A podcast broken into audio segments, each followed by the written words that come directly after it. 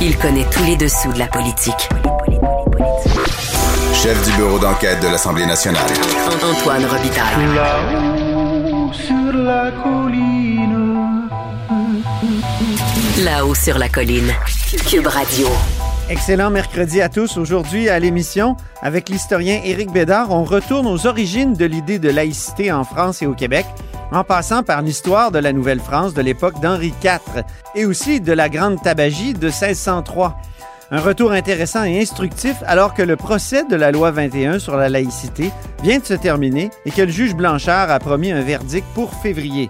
Mais d'abord, mais d'abord, parlons sport extérieur en pleine pandémie. Antoine Robitaille. Il décortique les grands discours pour nous faire comprendre les politiques. Là-haut sur la colline. On apprenait hier que les activités publiques extérieures comme le ski, le hockey, la raquette, la marche seront autorisées pour un maximum de 8 personnes pendant les fêtes. C'est ce que réclamaient les oppositions depuis quelques semaines. On en discute avec Enrico Ciccone, député libéral de Marquette. Bonjour. Bonjour, M. Robitaille. On va régler une chose tout de suite, euh, M. Ciccone. Oui. C'est grâce à qui? C'est, est-ce que c'est le PQ? Est-ce que c'est QS? Ou c'est le- le- les libéraux? Vous? C'est grâce à personne. On fait pas de politique avec le sport. Puis depuis le début, ça fait deux ans que je le dis, deux ans et quelques mois, qu'on fait pas de politique avec le sport. Le résultat, et ce qui est le plus important, c'est pas le processus. Et vous faites bien sûr référence à ce qui, euh, ce qui a été écrit hier sur Twitter, j'imagine. Oui, c'est ça. Sur Twitter, vous avez. euh, Il y, a- il y a Paul Saint-Pierre Plamondon qui a dit Victoire pour nos jeunes, c'est la demande du Parti québécois. Après ça, vous, vous avez répondu ben, hey, hey, il faut avoir du front. Avez-vous suivi nos travaux ou non? Donc, euh, Ouais. donc, vous en faisiez un un peu peu de politique avec ça. Ouais, c'est un peu ça. Puis moi, c'est ça qui m'a choqué hier parce que je vois, tu sais, quand, quand on écoute le premier ministre qui a, qui a mis les nouveaux, euh, les nouvelles mesures sanitaires, les nouvelles conditions, où on a laissé les jeunes euh, un peu plus euh, aller jouer dehors, jouer même au hockey sur la glace. Euh, même, il a dit huit personnes. Puis moi, un, j'étais content. Puis après ça, je me suis dit, bon, enfin. Euh, puis je me, lis- je me, lis- je me l'ai dit personnellement parce que moi, j'avais proposé, avant d'être aussi drastique et de fermer le hockey, je disais, est-ce qu'on a pensé à faire du 4 contre 4 sur la Ouais. glace extérieure? Ce sont des choses que j'ai amenées publiquement, des idées. Et là, moi, je me suis dit, bon, tant mieux. Puis je ferai pas de politique avec ça. Je dirais pas, enfin, ils nous ont écoutés. Mais là, je, je vois...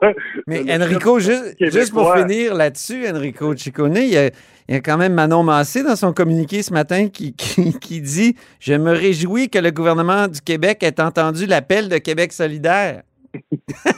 Donc, Ben, écoutez, il y a- ben oui, mais que- que- que- on joue, on a, c'est, moi, je vois ça un peu comme d'opportunisme. Je sais qu'il y en a partout. Il y en a même euh, dans tous les partis, même dans le mien. Euh, ça, je, je suis prêt à le dire. Je comprends la, la joute politique, cependant. Euh, moi, je l'ai toujours dit, puis c'est moi qui est le responsable des sports au Parti libéral. Et j'ai dit à mon caucus, et je le répète, que moi, je ne ferai jamais de politique avec ça, tout simplement. bon, OK. Euh, ce qui est important, c'est le résultat, comme vous dites, mais quel est le résultat? Comprenez-vous, vous, exactement comment ça va, ça va fonctionner? Est-ce que c'est le retour du sport organisé, par exemple? Ben, c'est parce qu'il y a une chose qu'il faut comprendre dans tout ça, c'est que moi, ce que, ce que j'ai cru comprendre du premier ministre hier, c'est que pendant le temps des fêtes, on veut quand même laisser une certaine latitude euh, au niveau euh, du sport, au niveau du plein air, au niveau des regroupements aussi euh, en activité, euh, organisés également pour le ski. Euh, je suis tellement content de voir ça parce qu'il y avait quand même une certaine incohérence à ce niveau-là. Euh, moi, quand je parlais avec euh, que ce soit la fédération ou euh, aux, des écoles de ski qui m'appelaient qui me disaient Monsieur Ducournay, c'est parce que la fédération ne peut pas faire de compétition, mais à côté, la piste d'à côté, on a des parents avec des chronomètres qui font descendre les jeunes, puis ils font une compétition. Mais parce qu'elle n'est pas organisée, c'est toléré, c'est accepté. Alors moi, je me suis euh, levé, j'ai même posé la question en chambre, parce qu'il faut comprendre une chose, c'est que selon la loi euh, de la sécurité dans les sports, ce sont les fédérations qui doivent veiller à la sécurité. Moi, ce que je dis, c'est pas de tout euh, déconfiner. Il faut le faire de façon euh, quand même Mais donc, graduelle. non, mais si mais je comprends bien ce que vous me dites, oui, mais si Ouais. je comprends bien ce que vous me dites, Enrico, c'est que c'est le retour du sport organisé. Donc, ça va être possible d'avoir du, du- du- des compétitions de Ouais. Bon, ouais, mais juste, ben, pas plus que 8. Pas plus que 8, c'est ce que j'ai compris. Euh, sur la glace également, du 4 contre 4. pas plus que huit euh, pour, pour des joutes, mais c'est jusqu'à une date là vraiment précise qui est le 11 janvier, si je me trompe pas. Et par la suite, ben là, est-ce qu'on va revenir à la normale? Mais ça, ça sera au gouvernement de décider ça. La normale étant l'annulation de tous les sports. Exactement, ce qui était avant, avant euh, l'annonce du premier ministre. Là. OK, c'est quand même paradoxal parce qu'on ferme les, les, magasins non essentiels, ouais. mais on rouvre euh, la possibilité ouais. d'avoir des contacts dans les sports. Parce que quand on ouais. joue au hockey, là, on s'entend, là, on n'est pas à deux mètres. Là. Moi, je vois beaucoup de vidéos de vous là, sur YouTube. Vous êtes loin d'être à deux mètres du gars sur lequel vous frappez. oui, oui, effectivement. effectivement. Mais, non, mais, mais, on n'est pas à deux mètres. Non, effectivement, non, on n'est pas à deux mètres, mais encore une fois, puis j'aime tellement votre question, M. Rubitaille, parce que la question que vous me posez, là, il faut comprendre la réalité des choses dans les bureaux de comté. Là. Moi, je suis ici depuis 6 heures ce matin dans mon bureau. Je suis pas une personne qui dort. Euh, je me suis levé à 4h30, j'ai pris ma douche, j'ai pris mon café, je me suis venu travailler au bureau. J'ai été ici à 6 heures. Et là, il faut comprendre qu'à chaque fois qu'il y a euh, une annonce du premier ministre ou même de la santé publique, là, nos téléphones commencent à sonner euh, dans nos bureaux, des messages textes. Euh, là, on, on, nous envoie des courriels parce que là, on ne comprend pas exactement ce qu'ils veulent dire. Qu'est-ce qu'on peut faire? Qu'est-ce qu'on peut pas faire? Et moi, ce que je dis, puis c'est comme ça que je vais répondre à votre question, c'est que c'est vrai, c'est un peu paradoxal de réouvrir le sport, certaines activités euh, organisées, mais en même temps, on ferme des commerces. Alors, moi, ce que je comprends dans tout ça, et c'est ce que je dis à mes citoyens, et je le dis sous toute réserve, ben, ils ont décidé de donner un peu plus de latitude au niveau des, de l'activité physique et des regroupements et des sports de plein air pendant le temps des vacances.